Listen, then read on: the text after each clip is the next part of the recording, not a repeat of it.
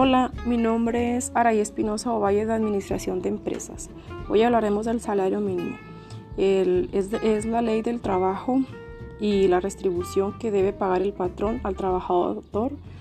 Este debe ser aumentador y a una mínima mayor. El salario cuota diaria es el patrón que paga día a día al trabajador. Por otro, el salario mínimo es la cantidad mínimo que debe de recibir en, un recibir en efectivo al trabajador por servicios prestados. El salario diario integrado en la unión proporciones de prestaciones adicionales al trabajador.